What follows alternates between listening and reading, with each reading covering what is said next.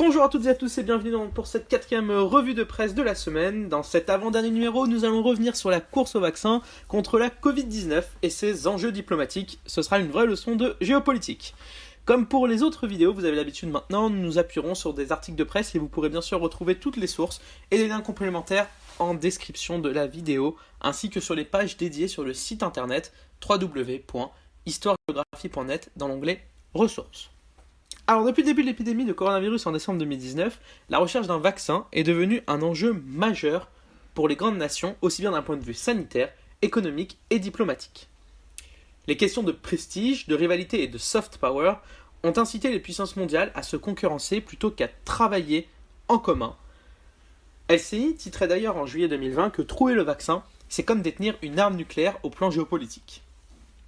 Depuis, la course au vaccin est lancée. On assiste déjà à des bras de fer entre pouvoirs politiques et laboratoires, notamment sur le nombre de doses livrées, mais aussi entre pays.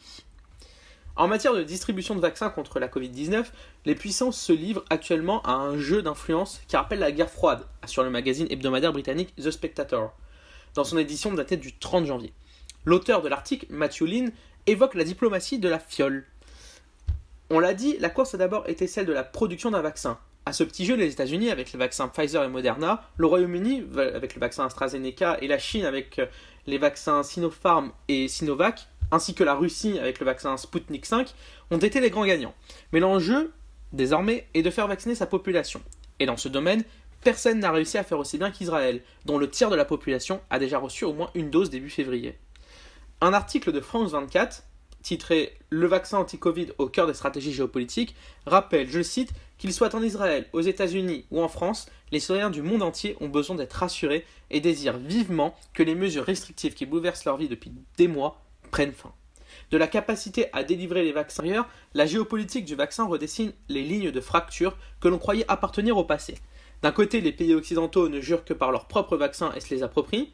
De l'autre, Chine et Russie tentent de rivaliser avec les puissances occidentales et exportent leurs vaccins dans leur zone d'influence.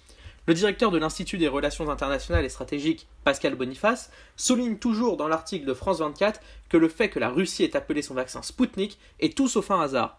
Cela rappelle le moment Sputnik lorsque les Russes avaient mis en orbite leur propre fusée en 1957 à la grande surprise des Américains qui ont cru un instant qu'ils étaient déclassés stratégiquement par l'Union soviétique. Le vaccin est donc un enjeu de santé publique, mais aussi bel et bien un enjeu diplomatique et géopolitique. Voilà, ce numéro est maintenant terminé. Rendez-vous demain pour le dernier numéro de cette semaine où un confrère abordera l'avenir et les grands enjeux de 2021 à travers des articles de presse. En attendant, n'hésitez pas à vous abonner pour être au courant des dernières nouveautés. A très bientôt.